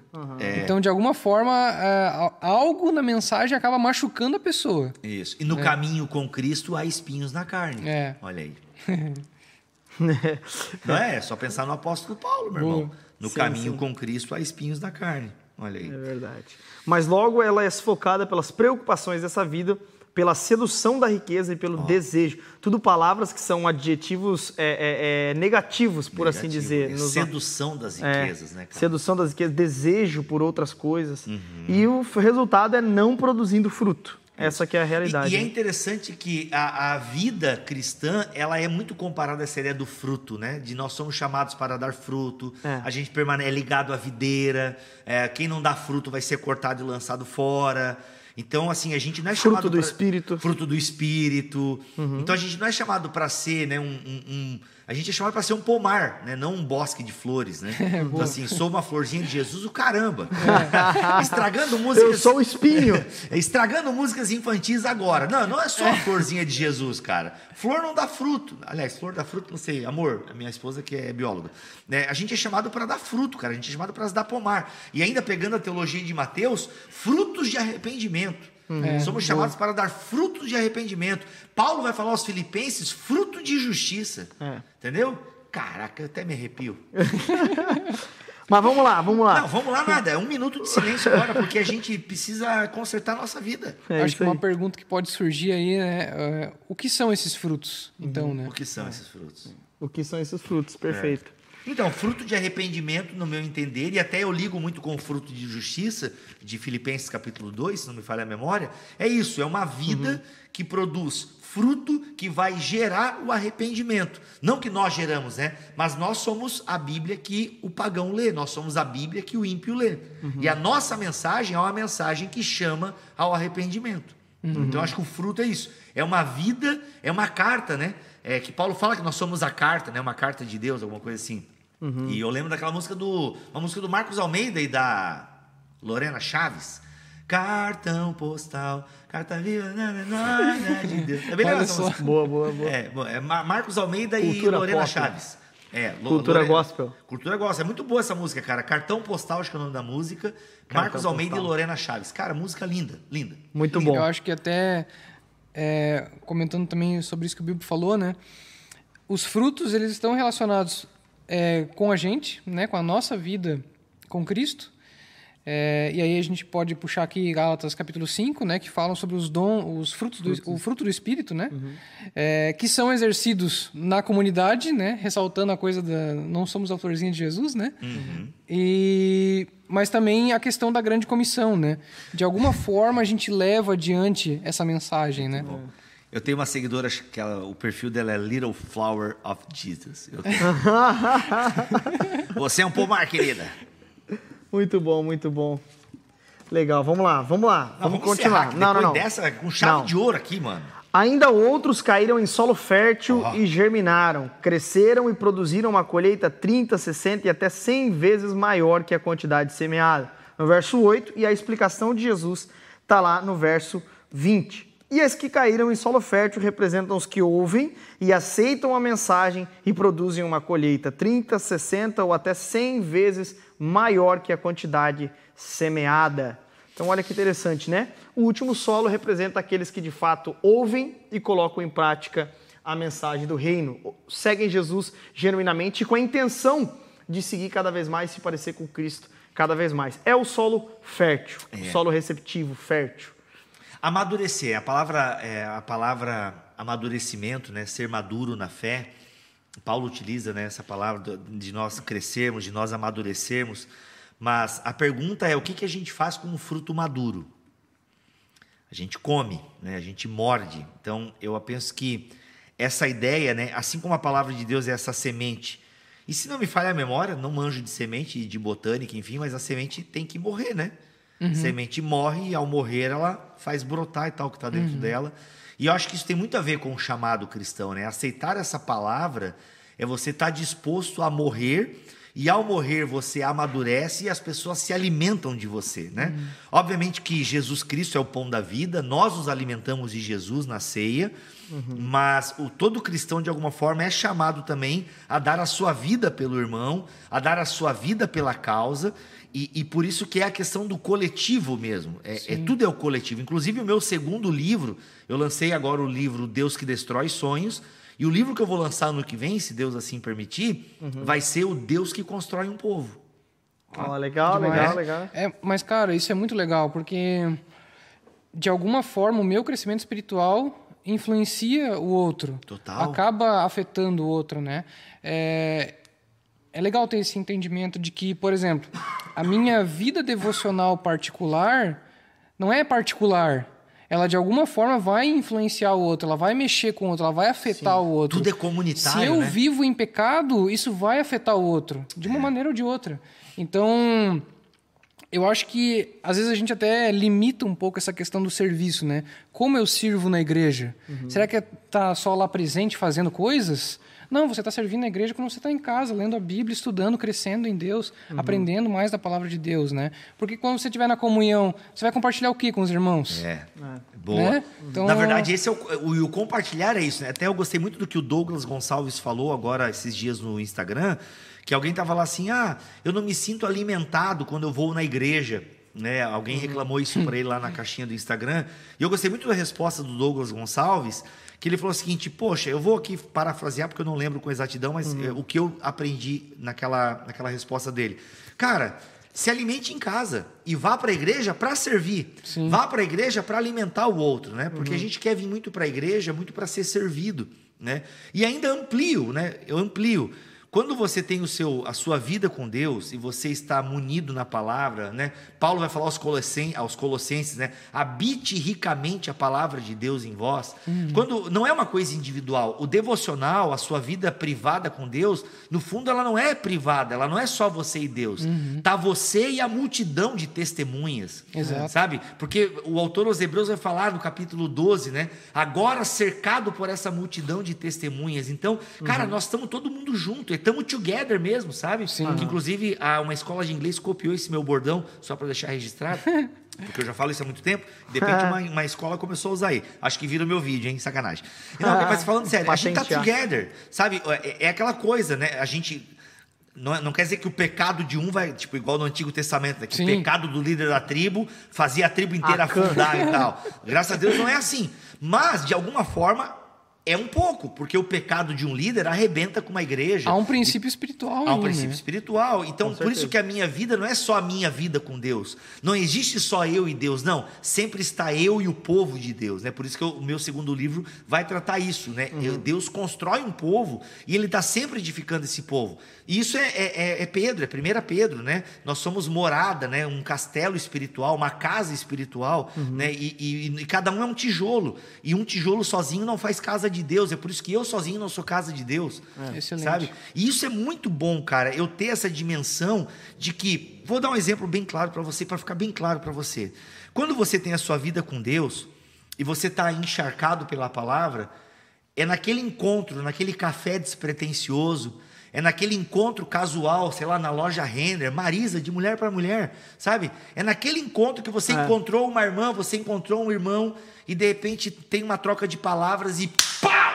Para você acordar agora. Deus te usa ali, sabe? É verdade. Deus, eu falei, eu berrei para você parar de olhar em outro lugar e olhar para nós aqui agora, que você estava vendo outra coisa aí em outra aba no computador. Que Deus então, revelou. É, não, é, é aqui é revelação mesmo. Então assim, então assim, é naquela palavra, naquela conversa informal que você tem uma palavra ali que você de alguma forma semeou, porque uma outra interpretação também para semente, além de ser a palavra de Deus, é que Deus também semeia o seu povo no mundo. Hum. Deus semeia o seu povo que de alguma forma prega a sua palavra, né? A partir do evangelho de Mateus, isso é uma possibilidade de interpretação.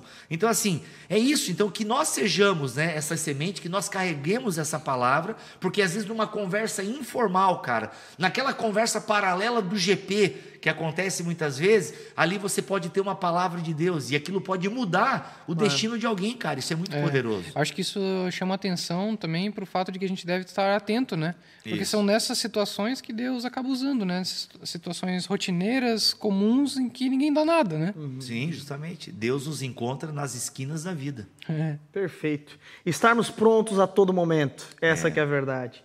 E, bom, só para a gente finalizar aqui, então, temos o é, solo fértil e esse, fértil, esse solo que ouve de fato e coloca em prática os ensinamentos de Jesus. E que, a bem da verdade, é que no fim das contas o encorajamento é mais propício a esse último solo, que nós sejamos esse solo fértil, né? Seja se for é, é, uma um- analisando do prisma com- por fase da vida ou tipo de pessoa e assim por diante, que sejamos sempre esse solo fértil, independentemente aí da sua escolha, né, por interpretação. Amém? De qualquer forma, temos aqui esses solos, temos o semeador que é gracioso, que é bondoso, que continua lançando sua semente para diversos solos. Amém? Vamos lá, vamos para o pessoal de casa aqui. Você que tiver alguma pergunta aí agora sobre o texto, sobre. Eu vi que tem bastante comentário aqui também hoje, que legal, cara. Enquanto Você- o Geise, enquanto o Geise é, Você que tiver alguma pergunta também sobre outro assunto, você pode mandar aqui que a gente vai responder agora, beleza? Sobre Estamos aqui com o assunto? rei da caixinha de perguntas. o rei da- das caixas de perguntas que vai poder responder para Não, eu você. sou príncipe, o rei é o nosso pastor. Amém. Ah, mas, gente, dia. dia Permita-me um jabá aqui, rapidão. Dia Aham. 8, na, na quarta-feira dessa semana, às 20 horas, no meu canal, arroba Bibotalk, esse é o meu Instagram. Mas o meu canal, Bibotalk, eu vou dar uma palestra, uma introdução à teologia, tá bom? Nessa quarta-feira, às 20 horas, uma introdução à teologia. Teologia para a vida. Convido você a ser espectador dessa minha aula. Beleza? É isso. Que legal, Muito que obrigado. legal. Olha só, já temos perguntas aqui. Você tiver perguntas aí, você pode mandar, tá? A galera curtiu pra caramba o estudo bíblico hoje. Olha aí, ó, curtiu até a treta que nós tivemos aqui no meio. Que treta. E, é que tá, o pessoal é polarizado, né, mano? Tudo é treta, tudo é um contra o outro. Que Para nada, que isso, nada, Ninguém que de mano. nada. treta aqui não, gente. É que não, não, não, não tem treta. É que o É que eu tenho uma pegada arminiana e o Geise tem uma pegada calvinista. Então, consequentemente, às vezes a gente vai dar uma divergida. Vai duelar. Mas hoje prevaleceu o Grant Osborne. Vamos lá, vamos lá. Pode uma pessoa ser mais de um solo ou em fases da vida ser representado por mais de um deles? E aí, Renan e Bibo? E aí? Entenderam a pergunta? Sim, acho que até a gente respondeu a pergunta, É, né? eu ia falar, eu acho que, acho que foi bem nessa pegada aqui, Rafael, que eu acho que eles falaram. Mas de maneira resumida aí, pode, é, pode uma pessoa ser mais de um solo Ao mesmo tempo, não, né? ou em É. fases da vida. Fases da vida, ou, sim. Ou em fases da vida ser representado por mais de um deles? E sim, aí? sim. A gente, inclusive, pode ter momentos que a gente tá super legal, de boa, e de repente vem uma sedução aí, entendeu? Porque, gente, por que que a gente frequenta igreja? Por que a gente tá toda semana que tem estudo bíblico? Uhum. Porque nós somos boi, a gente é idólatra, a gente é pecador, a gente precisa ser, se encharcar da palavra de Deus toda semana, Todo porque senão a gente se desvia mesmo, a gente começa a ser seduzido por esse mundo. Então, com- ninguém aqui, uma vez solo fértil, fértil para sempre. Não é, tem hora que se a gente não vigiar, olha, Jesus vai dizer, vigiem sempre, porque a carne é fraca. Então, é claro que a gente trabalhe, que a gente eh, desenvolva a nossa salvação, né? trabalhe a nossa salvação com temor e tremor, como Paulo fala aos filipenses, porque é isso, para que a gente né, sempre esteja arando a nossa terra, para que eh, esteja sempre pronto a receber a semente da palavra. Mas, meu irmão, não arou uma semana, já É verdade, é verdade. Excelente. É, amém, cara. Tem uma pergunta aqui que é muito fora do tema, mas eu vou perguntar, já que estamos aqui com o príncipe das caixinhas. Meu Deus. Gostaria de saber, o, o Bibo que ama as, as inferências no texto, Cadê, gente? Que pergunta é gostaria de saber da mulher samaritana. Ela era casada ou era concubina? Ai, ai, ai. Hum, não sei. Cara, o povo é engraçado demais. Essa- esse encontro de Jesus com a mulher samaritana é legal. O André Heinck, vocês têm que perguntar isso pro André Heinck. Ele tem uma resposta muito boa sobre o encontro de Jesus com a mulher samaritana. Ah, é? Mas o que? Era um vídeo? Numa... Cara, não, foi num BTD. É, esquece. Mas pergunta lá pro André que segue ele no Instagram, ele é muito legal. É o muito maior legal. fruto, Jason Ribas, o maior fruto é levar o evangelho? Eu, E não, aí, eu, não, eu não diria que é o maior fruto, né? Até porque o texto não diz qual é o maior fruto. É, é o fruto. É o fruto. O fruto do espírito. Ele tem vários gomos, né? É. O amor, o amor é, a- é a fonte de todos Eu eles. penso, é, eu acho que esse ponto que ele tocou, né? É o fruto é completo, É. né?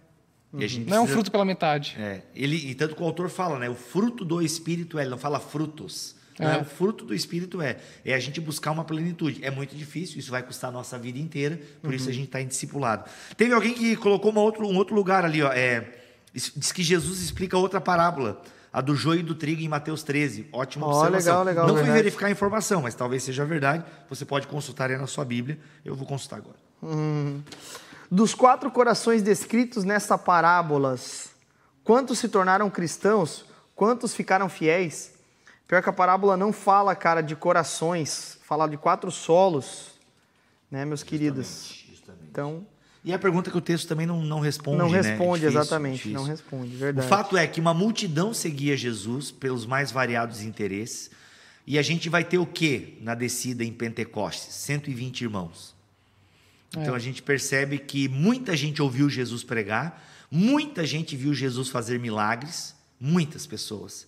Se a gente for levar a literalidade né, é, e a especulação, por exemplo, a multiplicação de pães, né, fala em 5 mil homens. Aí alguns especulam que mulheres e crianças não eram contados. É, pois é. Então tá, vamos falar que seja 15 mil pessoas, enfim, né? Especulações. O fato é que na descida né, do Espírito Santo em Pentecostes eram 120 pessoas. Então a gente percebe que o ministério de Jesus, em última análise, foi um fracasso, numericamente falando. Então muita gente ouviu Jesus, mas poucos estavam, dispostos a realmente eh, segui-lo até o Calvário. né? Vamos lá. É, é por- É verdade, Jesus explica a parábola do joio e do trigo, como observou o nosso irmão. Parabéns, irmão, tá atento, hein? Ó, qual é o fruto do cristão? Todos os cristãos produzem igualmente este fruto? Ó, interessante também. Como é que é a pergunta? Desculpa. Todos os cristãos produzem igualmente este fruto? Sim. Sim, é porque a Bíblia não, não- ela não fala em categorias de crente, né? Nós temos dons diferentes, né? E assim, né, a palavra, que é o que produz fruto, que é o que é plantado no coração, é a mesma para todos. Se é, a palavra é a mesma, os frutos vão ser os mesmos. Né? Porque é Deus quem concede esses frutos. Boa, boa. Exato, é. É, vamos lá. Os frutos do Espírito Santo temos, temos que desenvolver ou o Espírito Santo desenvolve em nós? As duas coisas. É, bagual. Eu Não, vou do princípio de Pedro. O, o, o próprio Deus já, deix- já nos deu todas as ferramentas necessárias para uma vida de devoção. Então ele já nos deu. Acho que a gente. por- o encorajamento de Paulo é a gente desenvolver a nossa salvação. Justamente. Já recebemos o Espírito Santo, mas Trabalhe, nós né? Eu desenvolvemos. gosto da- eu gosto ele, deixou, ele nos deixou meios de graça, importantíssimo, mas são meios da graça de Deus, do próprio amor de Deus dado por Deus. Né? Então, enfim, eu É, o- acredito muito os, nisso. Os imperativos da Bíblia estão aí para nos instigar, né? Por exemplo, Mas só pode fazer quem recebeu o Espírito Sim, Santo. não. Tanto que o texto de Efésios 5,18 é deixe-se encher pelo Espírito, Espírito. Santo. Né? Então, assim, não é eu que me encho do Espírito Santo, mas ao mesmo tempo eu preciso deixar, eu sou passivo, mas eu preciso deixar o Espírito Santo e buscar essa plenitude do Espírito. Entende? Porque também se você não busca, não se interessa por isso, Deus não vai fazer. No sentido de, claro, a não ser que Deus queira e, tipo, não, tem que ser tu e eu escolhi tu e tu vai fazer. Aí tem casos que é assim mesmo, que Deus puxa pela orelha e a pessoa não, não consegue escapar. É. Mas eu penso que são coisas, são pessoas muito específicas. Sim. Porque no grosso, meu irmão, é desenvolva a sua salvação com temor e tremor. Vamos lá. Vamos, né, leia a Bíblia, faça a oração, se quiser crescer, como já canta três palavrinhas. Então, assim, Uhum. é isso, é desenvolva, trabalhe. Já, o potencial já está em você, né? Sendo bem coach aqui agora. que é o texto de Pedro De ali. Pedro, né? É, é, tá ali. O, o Espírito, deixe-se encher pelo Espírito. O Espírito, ele enche, Uhum. entendeu? Aquele que o busca, aquele que está disposto a viver essa vida de discipulado, essa vida de caminhada, entende? Uhum. E o Espírito enche mesmo. Muito bom. Renan, quer comentar alguma coisa dessa? Não, perfeito. Amém. Ó, é, até, ó, legal, legal a pergunta do Luiz Fernando aqui, ó. Nós comentamos inclusive isso no na mesa, Bibo. ó. Até que pontos podemos interpretar e ou alegorizar uma parábola sem distorcer o texto? Agostinho era o rei da alegoria. Então existe uma margem para interpretar dessa forma. Eu lembro que quando a gente falou sobre eh, Agostinho alegorizar, eh, vale lembrar que Agostinho tinha um bom escopo teológico por trás. Ele era o cara, não é simplesmente qualquer um que pode alegorizar. E, inclusive, eh, teólogos contemporâneos olham para a interpretação de Agostinho e, e veem como algo forçado mesmo. Então, a gente, por mais que ele fosse o Santo Agostinho, ainda assim ele também pode ter interpretado erroneamente a, a, a parábola. Né? Sim, não, ele faz várias alegorias, né? Acho que até na parábola do, Samari, do bom samaritano mesmo. Nossa, É, essa daí, eu li um artigo sobre isso, cara, sobre essa É, alegoria não, no dele. né? Entendes o que lês, eles comentam essa interpretação de Agostinho. Ah, é? Nossa, Ah, ela não é absurda, assim. É Porque, ah, é doido. quem não tá entendendo muito o que a gente tá falando, é aquele tipo de interpretação, assim, tipo, ah, porque a estrada significa isso, É, aí Jerusalém significa aquilo. Tem- é, os pregadores coach são reis em fazer são os isso. né? pregadores coaches, são rei. Por exemplo, um exemplo bem engraçado, né? Porque Davi pegou cinco pedras Ah, no rio é pior, para né? atirar em Golias. E cada, pala- cada pedra é uma letra do nome de Jesus, porque é Jesus que derruba o gigante. tipo, é como se, pô, primeiro que Jesus é em português. Não, não, né? faz Enfim. aquela do Immanuel. É, não, deixa o cara lá. O cara, o cara é amigo do presidente, eu posso me dar mal, eu quero paz com essa galera aí. Não, mas é isso. Então, assim, qual é o limite, né, gente? O limite Emmanuel. É você não forçar a barra. O limite é, cara, o que, que a história da igreja, o que, que a história da interpretação desse texto tem me dito e tal. E geralmente o mais simples é o mais aceitável. É, Né? Geralmente o mais simples é o mais aceitável. Então, hoje em dia, graças a Deus, nós temos muitos é, arqueólogos e biblistas que conseguiram se aproximar dos costumes da época para tentar entender o que Jesus quis dizer com determinada coisa. Realmente tem parábolas que só a gente lendo a gente não consegue entender. Então é necessário um Kenneth Bailey, um Snodgrass, né, especialistas em parábolas que nos trazem o, o- na exegese é chamado de Sitzenleben, né, o lugar vivencial, o costume da época, para você entender um pouquinho mais. Por exemplo, quando você está vendo um filme, é, um filme americano. Eu, tava, eu tive essa experiência. Eu fui ver um filme, é De Repente Pai, é uma comédia, legalzinha até, De Repente Pai. Cara, e a gente tava esse. vendo legendado o filme, e, mano, e a gente ria de algumas piadas. Aham. Mas tinha um cara que não parava de rir e começou até meio que incomodar, assim, porque o cara ria numas falas. Mano, por que o cara riu disso? Isso nem é uma piada. Moral da história, chegou uma hora que a gente começou até a rir do cara, porque o cara ria muito engraçado. Quando acabou a sessão, a, a gente queria ver quem era esse cara que ria de tudo. Meu, porque o cara virou atração do cinema. Quem é esse cara que ria de tudo? A gente virou pra trás e não achou o cara. Aham. Aí toda a gente começou a conversar, tinha umas 15 pessoas só na sessão, e a gente, meu Deus, quem era esse cara? Eu já tava rindo mais dele do que das piadas e não sei o quê. Nisso o casal vem. O casal tentou sair por outra porta e a porta estava fechada e só tem uma saída quando você vai no cinema, só tem a saída na descida do cinema ali. Isso aqui em Joinville, né? No GNC, que é uma porcaria, por sinal. Que isso, né? o que é... Pô, a gente, Brincadeira, a, gente é- é presta, a gente presta a ganhar patrocínio. não, cara. não, sim, Brincadeira, sim, sim. Aí Vai lá? Aí, cara, nisso a mulher já veio falando: gente, eu quero pedir desculpa pra vocês, porque o meu marido, ele, ele é americano. E tem coisas que só o americano entende mesmo. São piadas muito localizadas e tal. Então é por isso que ele ria de muitas coisas que nós aqui não rimos e tal. Bah. Então eu queria pedir desculpa e ele é meio escandaloso na risada e tal. Bem, por que eu tô contando essa história pra vocês? Porque tem coisa que a gente, a gente não vai entender porque nós não somos daquela época. Perfeito. E só que às vezes, graças a Deus, às descobertas, aos estudos, né, de várias pessoas que vão, que moram lá em Jerusalém, que vão morar com os beduínos e tal, para tentar entender a cultura campal daquela época, a gente consegue tentar entender o que Jesus quis dizer, por que Jesus utilizou aquele exemplo. Então, graças a Deus, hoje em dia a gente está bem avançado ah, nessas nos estudos das parábolas e do contexto, né, na Jerusalém dos tempos de Jesus. Aí, mas tem Perfeito. algumas coisas que nos escapam e a gente não tem explicação. É. Justamente por isso, porque nós não somos judeus daquele tempo em que Jesus contou a parábola. Acho que até um exemplo legal é, por exemplo, você está numa sala e alguém está falando no telefone. Você não escuta o outro lado da linha. É. Você escuta só esse lado da linha. Né? E, e muitas vezes, quando a gente lê o texto bíblico, a gente não tem contato com o outro lado da linha. E aí é necessário muito estudo, muita pesquisa e tudo mais. Né? E até sobre essa questão da alegoria, eu acho que a alegoria, ela ela chama muito a atenção das pessoas, ela seduz muito a atenção das pessoas, porque é uma coisa que normalmente você não pensaria no texto. Isso. Uhum. E, a, e, as pessoas ficam fascinadas. Nossa, eu nunca pensei nisso. É, Olha tem... que espiritual o que ele falou. É, tem o tom do mistério, né? É. Então, assim, eu vejo de vez em quando a galera fazendo, dando essas forçadas. Não, porque o jovem rico, na verdade, é Barnabé. Tipo, eu já vi essas, essas inferências. Mas, cara, da onde se tirou Sim. isso, assim, sabe? Não sei, porque o texto não fala. Tem, é como se tivesse um segredo místico. Que, que isso é gnosticismo, gente. É. Estudem a história é. das heresias. Isso na, na, história da igreja é chamado de gnosticismo, que é como é, se fosse é. uma interpretação. Quando o cara que vem ninguém teve, assim, que ninguém pode ter que ninguém teve, que só os poucos, né? Foi passado de poucos só para os, poucos. Os iluminados. Então, assim, gente, quando a galera começa a falar assim, ó, porque Deus me revelou na palavra, eu já não dou mais moral, eu já acho que lá vem porcaria. né? Como assim Deus te revelou na palavra, meu irmão? Que isso? O que, que significa isso? Sim. Não tem, não tem te revelando. A palavra já está revelada. Deus me revelou na palavra que é, é hora de a gente terminar. É isso, entendeu? Não, porque uma vez eu vi um sujeito desse, foi muito engraçado, mais um caos aqui de igreja. Hum. O cara lá assim, não, meus irmãos, porque Deus me revelou na palavra. Ele estava pregando sobre o Ó, Salmo pastor 51. Lipão aqui, hein? Então, Deus. pastor Lipão, eu me comportei, pastor Lipão. Pastor Lipão aqui, ó, mandou fogo aqui, ó. Ei, chepa. Eita, Não, mas glória. o cara falando assim, né, explica, pregando sobre o Salmo 51, daí o cara, porque porque Deus me revelou na palavra que o isopo era uma planta usada em rituais de purificação e tal. Eu comecei, não, meu amigo, não foi Deus que te revelou isso, é porque isso aí toda a Bíblia de estudo traz essa nota de rodapé.